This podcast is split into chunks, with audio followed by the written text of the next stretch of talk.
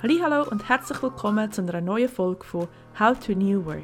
Meine heutige Gästin ist Nicole Kopp. Sie ist Arbeits- und Organisationspsychologin und Expertin für New Work. Als Mitgründerin von Go Beyond begleitet sie Unternehmen, Teams und vor allem aber die Menschen dahinter in die neue Arbeitswelt. Wir reden heute darüber, wieso New Work so viel mehr ist, als nur örtlich unabhängig zu arbeiten, wieso das Thema überhaupt im Moment so wichtig und omnipräsent ist und was die wichtigsten Voraussetzungen sind, um eine Organisation zu transformieren. Zudem verraten sie uns auch einige konkrete Tipps, wie man sich auf den Weg dorthin machen kann, damit New Work eben auch nachhaltig kann gelebt werden kann. Wir wünschen viel Spaß beim Zuhören. Das ist dein Podcast rund um Themen von New Work.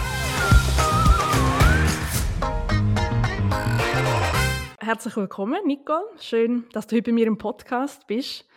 Du bist eine der ersten, die sich damals für mich gemeldet hat, als ich angekündigt habe, dass ich einen Podcast mache. Und das hat mich mega gefreut, weil ich dir nämlich schon lange gefolgt habe auf LinkedIn und immer sehr gespannt deine Posts lese auch immer noch natürlich und verfolge, was du mit GoBeyond alles unter anderem im Bereich von New Work so machst. Und ja, da auch gerade ein erster Tipp natürlich an alle Zuhörerinnen, unbedingt den Nicole auf LinkedIn folgen. Wir reden heute ja über New Work oder neues Schaffen, oder Zukunft der Arbeit, zukunftsfähige Organisationen. Es gibt ja so viele Begriffe mittlerweile. Darum die Frage an dich. Was bedeutet denn New Work für dich persönlich oder welcher Begriff beschreibt vielleicht auch das, was du machst oder für das, was du stehst am besten? Merci vielmals für die liebe Begrüßung und die lieben Worte zum Voraus. Überhaupt uh, no pressure. Du fährst an mit der schwierigsten Frage und der spannendsten Frage, oder? Was ist New Work überhaupt? Und ich tue mir immer schwer mit diesen Definitionen, aber es gibt eine, die ich mega gerne habe. Und zwar die von ähm, Joanna Breidenbach und Bettina Rolow, die sagen, ja, New Work ist halt die Transformation von der Arbeitswelt, wo der Mitarbeiter und seine Fähigkeiten ins Zentrum stellt. Und es werden Hierarchien verflacht oder sogar ganz abgeschafft und abgelöst von gemeinsamer Führung oder Selbstorganisation. Und ich finde, da hat es mega viele Aspekte drin, wo ich einfach muss sagen, ja, das ist genau das. Also wirklich der Mensch ins Zentrum und schauen, wie kann man Organisationen so umbauen, dass es eben wirklich nützt beim Arbeiten und nicht hindert. Das sind ja auch ganz viele Aspekte, die wir heute sicher noch darauf zu sprechen kommen.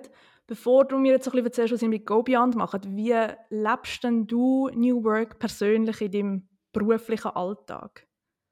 Äh, ganz plakativ gesagt, ich bin jetzt im Homeoffice.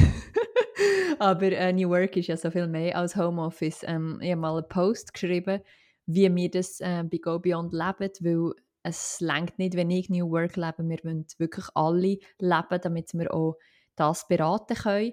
Ähm, es gibt verschiedene Aspekte. Und zwar auf der einen Seite so das äh, flexible Remote First Schaffen. Also wir haben kein Büro. Wir sind verteilt zwischen Bern und Chur und jeder arbeitet dort, wo er sie am besten, am liebsten, am wohlsten schafft.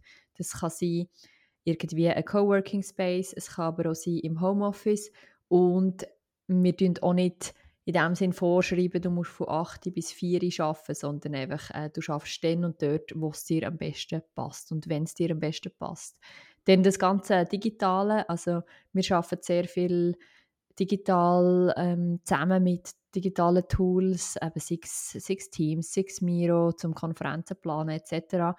Und was glaube auch recht speziell ist oder auszeichnend für New Work ist Transparenz, wo wir leben. Auf der einen Seite, dass wir Dokumente und Sachen, die auch Kunden betreffen, die sind allen zugänglich. Also klar gibt es manchmal so eine Klausel und das tun wir auch respektieren, wenn der Kunde nicht will, dass alle reinschauen. Aber grundsätzlich ist es so, dass alle Zugriff haben auf Dokumente, auf Ideen, auf Entwürfe und auch auf Entscheidungen. Also wieso machen wir Sachen so, wie wir es machen, Löhne sind transparent etc. Und so ein bisschen der letzte Aspekt ist das Menschliche im Sinne von wir sehen einander nicht nur als Arbeitskräfte, sondern wirklich als Menschen mit Herausforderungen und Bedürfnissen. Und das darf auch Platz haben im täglichen Arbeiten, dass man halt einem Check-in genau über das Menschliche, über King, über Schwierigkeiten daheim redet. Und wir nehmen Anteil am Leben voneinander und eben am ganzen Leben, nicht nur, nicht nur das Arbeiten. Genau. Mega cool. Ich spüre richtig, dass, also sind nicht nur Teilaspekte, sondern ihr lebt das wirklich. Und Du hast vorhin gesagt, es ist wichtig, dass ihr das ja auch den Kunden dann äh, sozusagen weitergeben Was ist es denn, wo, was GoBeyond macht und wieso habt ihr euch gegründet damals? GoBeyond begleitet Unternehmen in die neue Arbeitswelt.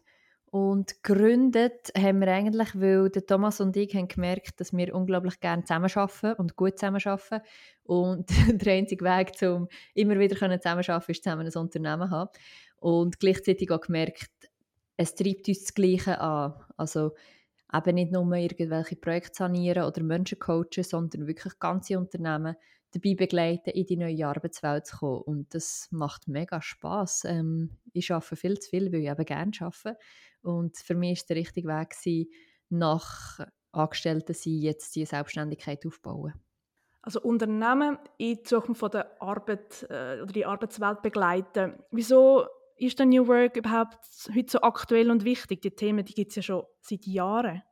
Das stimmt und New Work ist eigentlich auch nicht neu. Also es ist wirklich aus den 70er Jahren das Konzept, dass man wirklich Arbeit anders organisiert, dass man sich überlegt, wie müssen Menschen Arbeit erleben, dass eben auch sinnstiftend ist, etc. Ich denke, jetzt hat es einen Push bekommen wegen der Pandemie und wegen der Möglichkeiten der Digitalisierung unsere komplexe und schnelllebige Welt die braucht ein anderes Schaffen und es längt nicht mehr, wenn man fünf Jahre Strategie Plan macht, sondern das muss schneller sein, das muss in kurzen Zyklen sein, zum Beispiel Strategieentwicklung und genau darum ist es so ein Bedürfnis, jetzt auch sich mehr mit dem Thema zu befassen. Das andere, was ich sehe, ist Digitalisierung, also auch die Möglichkeiten von der Digitalisierung. Mein Vater hat in den 90er Jahren schon Homeoffice gemacht, aber äh, ja, da hat man miteinander telefoniert. Das war etwas ganz anderes. Gewesen. Und heutzutage ist es möglich, mit diesen digitalen Tools auf eine sehr gute Art und sehr effizient zusammenzuarbeiten. Und dort sehen viele Unternehmen die Möglichkeiten noch nicht, was es alles gibt. Was sind denn so aktuelle Herausforderungen, die du siehst? Also, für mich ist das auch nicht nur auf die Organisationen bezogen, das ist irgendwie schon auch so ein, ein gesellschaftliches Thema wo wirklich so der Wandel gerade stattfindet. Wieso ist das so?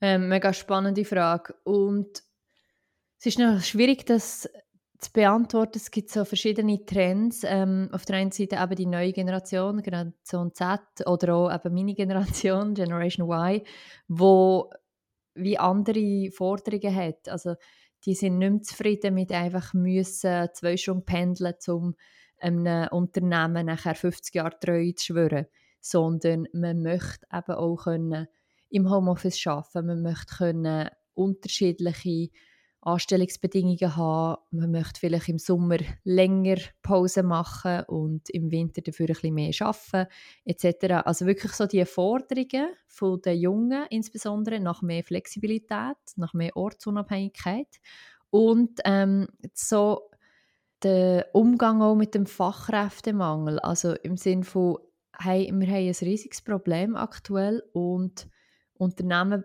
müssen sich jetzt ganz viel überlegen, wie sie es schaffen, gute Leute anzuziehen. Und ich glaube ganz fest daran, dass eine gute Kultur und eine gute Art und Form von der Zusammenarbeit viel beitragen kann, um eben auch ein attraktiver Arbeitgeber zu sein. Ja, das bringt mich gerade zu dem Punkt, so ein bisschen die, die Herausforderungen, die jetzt an die Organisationen treten, führt es auch dazu, dass sie so finden, wir müssen jetzt New Work machen. Das ist ja gar mhm. keine Tätigkeit in dem Sinn. Was sind denn eher so Fragen oder Voraussetzungen, die man sich als Unternehmen muss stellen muss, damit man auch wirklich so nachhaltig sich kann transformieren kann? Ich starte immer vom Grundsatz, dass es den Unternehmen zuerst muss wehtun muss. Also wenn es einem nicht wehtut, will man sich nicht verändern. Das Unternehmen, das heute floriert, wird nicht unbedingt ähm, den Pain fühlen, um sich wollen müssen verändern. Von dem her ist immer so die erste Frage, ja, was geht aktuell nicht? Sind Kunden nicht zufrieden? Sind Mitarbeiter nicht zufrieden? Mitarbeiterinnen nicht zufrieden? Ähm, Gibt es irgendwie Konkurrenten, die viel schneller, viel billiger etc. sind? Also ich finde wirklich, man muss nicht sich etwas Künstliches aus den Fingern saugen, sondern wirklich merken, hey, wir sollten schneller können reagieren Wir wollen, dass die Leute wieder mehr engagiert sind beim Arbeiten, mehr Verantwortung übernehmen etc. Also so wirklich, dass man auch merkt, was klappt aktuell noch nicht so, wie wir es wollen, wo haben wir wirklich Schmerzen als Unternehmen und was sollte sich dringend ändern. Ich finde, das sollte immer so der Ausgangspunkt sein. Würdest du sagen, also der aktuelle Schmerz von wir finden kein Talent mehr, ist noch nicht groß genug, um wirklich ins Machen zu kommen? Oder, ist, oder machen sie vielleicht die, die Connection gar nicht, dass das ja auch mit wie schaffen wir oder was haben wir für eine Kultur im Unternehmen zu tun hat? Hey, ich glaube im Fall, je länger, je mehr kommt so die Einsicht. wenn es darum geht, dass man neue Stellen nicht besetzen kann, dass sich ähm, ja, insbesondere HR-Abteilungen und dann auch bis hin zu Geschäftsleitungen überlegen, wie können wir das machen, dass wir eben attraktiv sind. Gleichzeitig geht es ja nicht nur darum, junge Leute anzuziehen, sondern wirklich auch gute Fachkräfte. Und Amerika hat ja das Phänomen von Great Resignation, also wenn u viele Leute haben jetzt den Arbeitsmarkt verlassen und probieren sich in Selbstständigkeit, probieren sich in anderen Zusammenarbeitsformen und das ist wirklich äh, eine wahre Herausforderung. Also wie finden wir gute Fachkräfte? Und ich glaube, das ist noch nicht bei allen Unternehmen angekommen. Und gleichzeitig, wenn ich auch bei der Stadt unterwegs bin, in Bern, ich finde es krass, wie viele Unternehmen alle Arbeitnehmer suchen. Also es sucht etwa jedes Unternehmen an jeder Kasse, wo du irgendwie am Zahlen bist, heisst ja, äh, wir suchen da, da, da. Und ähm, ich glaube schon, das ist ein sehr aktuelles Problem. Vielleicht tut es noch nicht allen genug weh. Und ich habe manchmal das Gefühl, es ist auch immer sehr nach außen gerichtet. Also eben, wir suchen Talent, anstatt vielleicht auch mal noch zu schauen, lass uns doch die bestehenden Talente auch behalten, die wir haben. Oder? Es ist so teuer, jemanden wieder zu ersetzen und das Wissen, das da auch, auch wegfließt. Also ich würde mit dem so ein bisschen sagen, es braucht ja wirklich den Kulturwandel, nicht um einfach ein paar nice Benefits haben für Leute, die irgendwie sich bewerben, sondern wirklich auch, dass man das lebt als mhm. Unternehmen. Mhm. Mhm. Äh, meine Coach hat mal gesagt, es kostet zwischen 100 bis 400 Prozent von einem Jahreslohn, jemanden wieder können zu ersetzen mit der Suche, mit der Einstellung, mit der Einarbeitung. Und von dem her, ja, es sollte wirklich der Fokus sein, dass man die, die im Unternehmen sind, dass man die kann behalten kann. Und ich kenne aktuell wirklich Beispiele von Unternehmen, die 20, 30, 40 Prozent Fluktuation haben und das ist keine teuer. Und da muss man sich schon fragen als Unternehmen, ähm, sind unsere Löhne marktgerecht? Wie steht es um Kultur? Wie steht es um äh, Führungsverhalten etc.? Mhm. Ich meine, es gibt natürlich ganz viele Herausforderungen. Jetzt ist so die Frage, was davon kann man mit New Work-Ansätzen lösen, aber was kann es vielleicht auch nicht? Hast du da ein paar Beispiele, dass man sich das noch ein bisschen konkreter vorstellen kann? Weil ich frage das vor allem auch, weil ich immer wieder so ein bisschen höre, ja, irgendwie alles, was jetzt trendy ist, wird das New Work bezeichnet. So ein bisschen, mhm. Was ist da deine Meinung dazu? Ähm, grundsätzlich bin ich der Meinung, ähm, New Work ist ja so ein breites Thema. Und ähm, es hat der eine Professor gesagt, es ist wie ein Container, wo alle alles reinwerfen und dann fischt man halt genau das raus, was einem ja, passt. Nichtsdestotrotz bin ich überzeugt, dass es ganz viele Antworten hat zu Problemen, zu Herausforderungen. Also im Sinne von, in vielen Unternehmen ist das Problem, dass Entscheidungen immer noch von oben abgesegnet werden müssen und da kann man mit richtig ähm, selbstorganisierten Unternehmen ganz viel schaffen, dass die Leute eben selber Verantwortung übernehmen, selber Entscheidungen treffen, nicht im Sinn von das Unternehmen tut jetzt auf China übersiedeln, sondern einfach Verantwortung übernehmen für Kompetenzbereiche, die mit der eigenen Tätigkeit und Aufgabe zusammenhängen. Und von dem her habe ich fast das Gefühl, es gibt mega viele Antworten durch eben neues Schaffen, New Work, wenn man eben sich die ganze Breite anschaut und nicht New Work als Homeoffice-Reglement anschaut. Kommen wir jetzt noch ein bisschen auf das Schlagwort Selbstorganisation ein. Ich finde das äh, extrem spannend. Das ist auch, gehört für mich so ein bisschen, oder gehört das immer mehr jetzt auch dem Zusammenhang mit New Work. Aber was heißt denn das wirklich und ist das überhaupt etwas, wo so gewünscht wird von den Mitarbeitern oder ist das sogar eher für das Unternehmen dann einfacher, man kann sagen, ja, es ist jetzt halt Selbstorganisation, das Credo und jeder macht oder muss, muss selber verantwortlich tragen und muss halt selber schauen, wie er seine Zeit einteilt. Wie, wie muss man das verstehen, das Thema Selbstorganisation? Du sprichst mega viele verschiedene Sachen an und ich weiß gar nicht, wo anfangen mit beantworten. Ich glaube, die erste Frage, die ich rausgehöre, ist so ein bisschen, hey, was ist es überhaupt? Ähm, von was reden wir, wenn wir von Selbstorganisation reden? Und grundsätzlich ist es eine Art vom Zusammenarbeiten, wo eben keine Top-Down-Planung und Kontrolle und das Micromanagement hat und auch nicht so starre Hierarchien.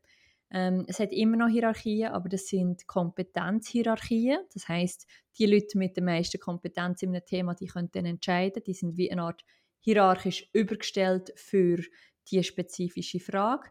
Aber grundsätzlich geht es darum, dass wirklich kompetenzbasiert zusammengearbeitet wird. Also die Leute, die wissen, um was es geht, die dürfen hier entscheiden. Und ganz wichtig sind auch so Verantwortlichkeiten, Rollen, Entscheidungsmacht, dass all das transparent ist.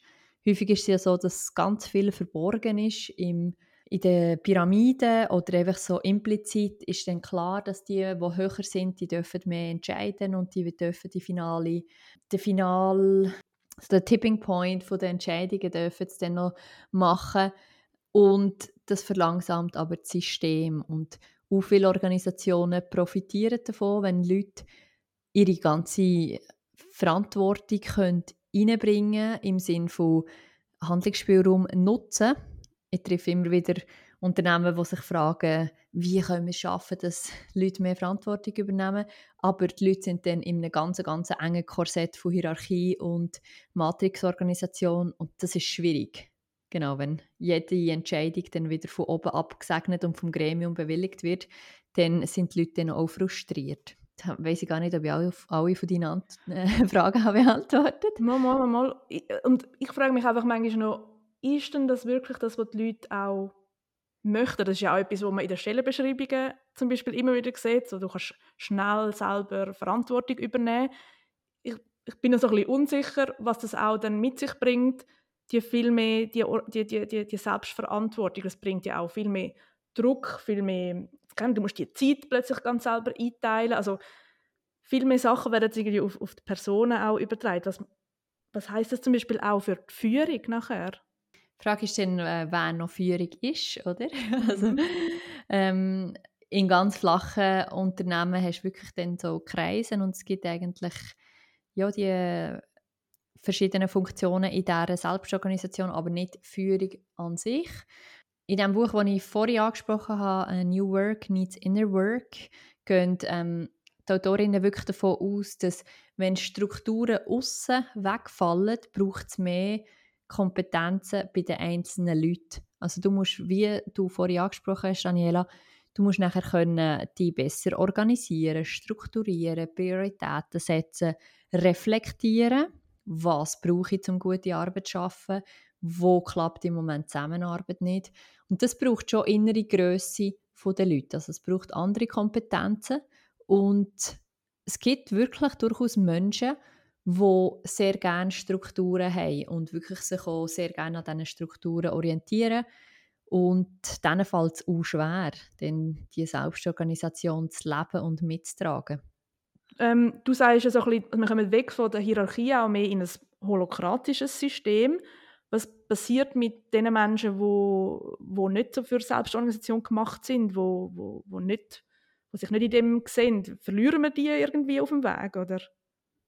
Ich würde sagen, es ist unterschiedlich. Also der Mensch hat ja Neuroplastizität, das heißt, das Hirn ist lernfähig und von dem her können sich Menschen entwickeln und Manchmal ist es so, dass sich Menschen das nicht zutrauen am Anfang, im Sinne von, oh mein Gott, was passiert denn? Und die fackeln das Unternehmen ab und dann sind alle böse und die werden entlassen. Und häufig hat es auch sehr viel Aufklärungscharakter im Sinne von, für was kannst du Selbstverantwortung übernehmen? Was wird von dir erwartet und was wird eben nicht erwartet? Also es muss nachher niemand das Budget vom Unternehmen stemmen, wenn das nicht in seiner Kompetenz liegt. Ähm, das andere ist sicher so, dass es Personen gibt, die ganz, ganz stark die Strukturen benötigen und die gehen nachher meistens auch raus aus diesen selbstorganisierten Strukturen, weil sie einfach sagen, mit dem komme ich nicht Schlag, ich brauche Vorgaben, ich möchte nicht, ich kann nicht Selbstverantwortung übernehmen, wie das so verlangt wird. Wie wichtig sind Rahmenbedingungen im Unternehmen, also Sachen wie, dass man flexibel arbeiten kann oder irgendwie ein cooles Büro hat, wo man kann ähm, die, die kreative Austausch haben und wie wichtig ist gutes Leadership, also weißt du, auf, auf was ich auswähle, was sind so ein die, wenn ich in der Stellenbeschreibung irgendwie lese, eben, du, du darfst Homeoffice machen oder so, wie, wie wichtig ist, sind diese Sachen im Bereich von New Work und, und wie viel davon ist wirklich gutes Leadership? Ähm, spannende Frage ich habe das Gefühl, wenn du Top-Führungskraft hast und gleichzeitig null Flexibilität, null Rahmenbedingungen, die dementsprechend, wo du brauchst, nicht nur, wo du willst, sondern wo du brauchst, dann ist auch der beste Chef, die beste Chefin nicht geeignet, um dir so das Lachen aufs Gesicht zu zaubern. Was sehr spannend ist, ähm, ich habe vor kurzem zu tun mit einer jungen Agentur, die so Befragungen macht bei Generation Z. Und die haben herausgefunden, dass das Nummer 1 von Generation Z letztes Jahr ist wirklich das Team war. Also am wichtigsten ist, wie gut komme ich aus, wie gut habe ich es mit den Leuten, die ich beim Arbeiten täglich sehe. Und dann das Zweite war der Lohn und das Dritte war der Sinn. Und das finde ich sehr, sehr spannend. Also es geht wirklich darum, ähm, ja, dass du eben fair entlohnt wirst, dass du gute Leute hast und dass das, was du eben machst, auch Sinn macht. Widerspricht sich dann das nicht, wenn du sagst, Nummer eins ist das Team, wir aber immer vermehrt remote arbeiten? Überhaupt nicht. Ähm, ich finde, Teamwork kann genauso remote auch stattfinden. Was sicher eine Herausforderung ist, sind die informellen Kontakte. Also, dass man sicher mal auch darf, ähm, ja, einfach sich anrufen, um einfach mal stussen.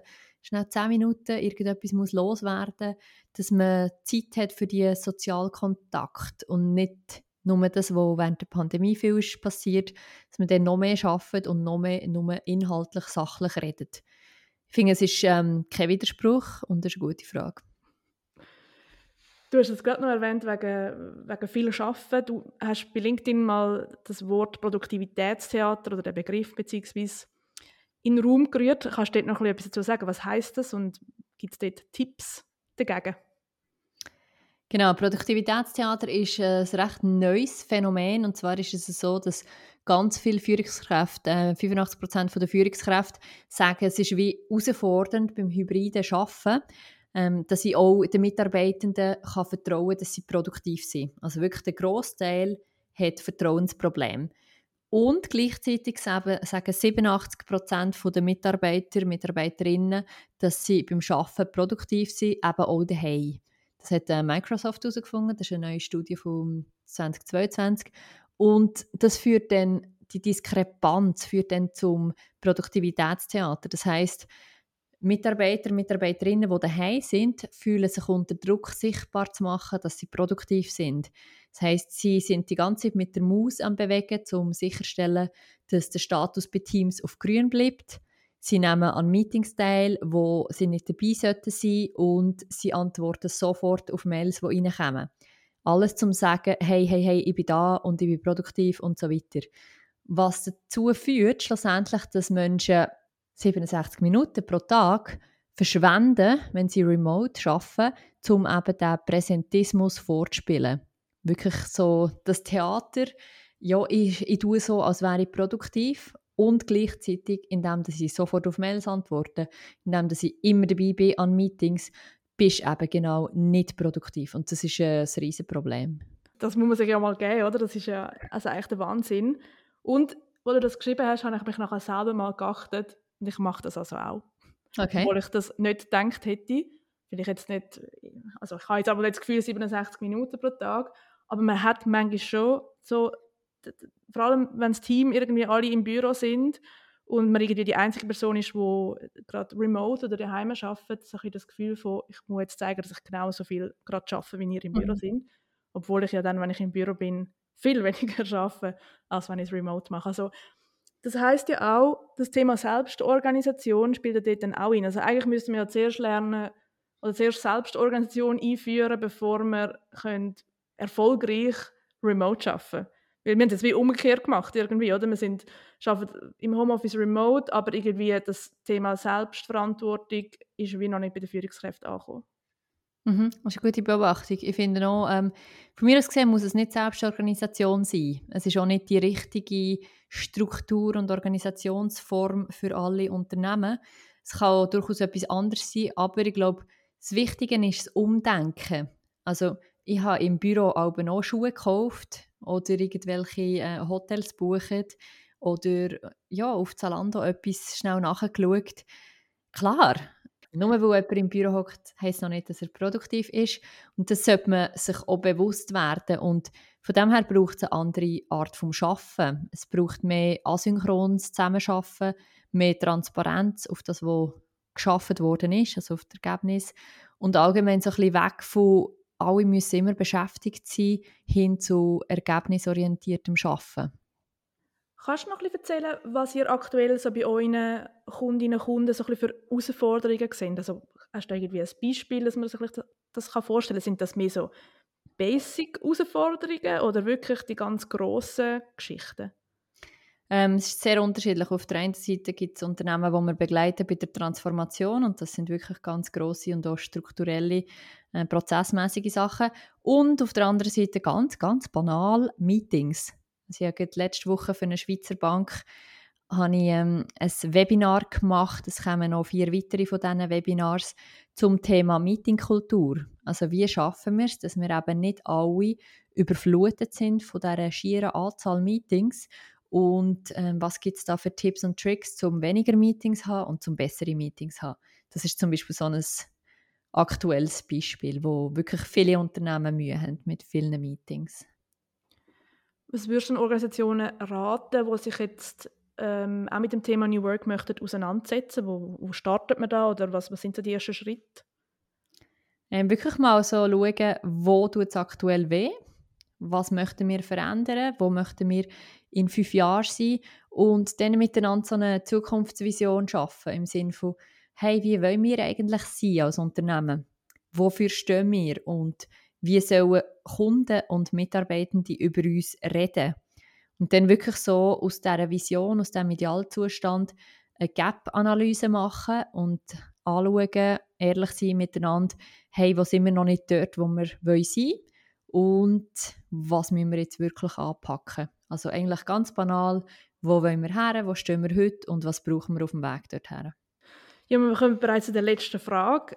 Wie siehst denn du so in die Zukunft von der Arbeit und was wünschst du dir? Gute Frage. Ich wünsche mir, dass alle Menschen erfüllt, zufrieden und gesund können arbeiten können. Auch viele Menschen gehen nicht gerne arbeiten. Ähm, sorry für den Ausdruck, aber Arbeit schießt sie an. Und das finde ich einfach so eine Verschwendung von der Lebenszeit, vom Potenzial und von den Möglichkeiten, um die grossen Herausforderungen von unserer Welt zu lösen. Von dem her wirklich ganz, ganz basic, dass alle Menschen gehen, ähm, erfüllt, zufrieden und gesund arbeiten. Vielen, vielen Dank, Nicole, für deine super Insights heute, aber auch für deine tolle Arbeit, die du einmal sichtbar auf LinkedIn machst, aber natürlich auch ganz viel hindurch mit verschiedenen Organisationen. Schön, bist du heute da gewesen. Ich wünsche dir alles, alles Gute. Das ist dein Podcast rund um Themen von New Work.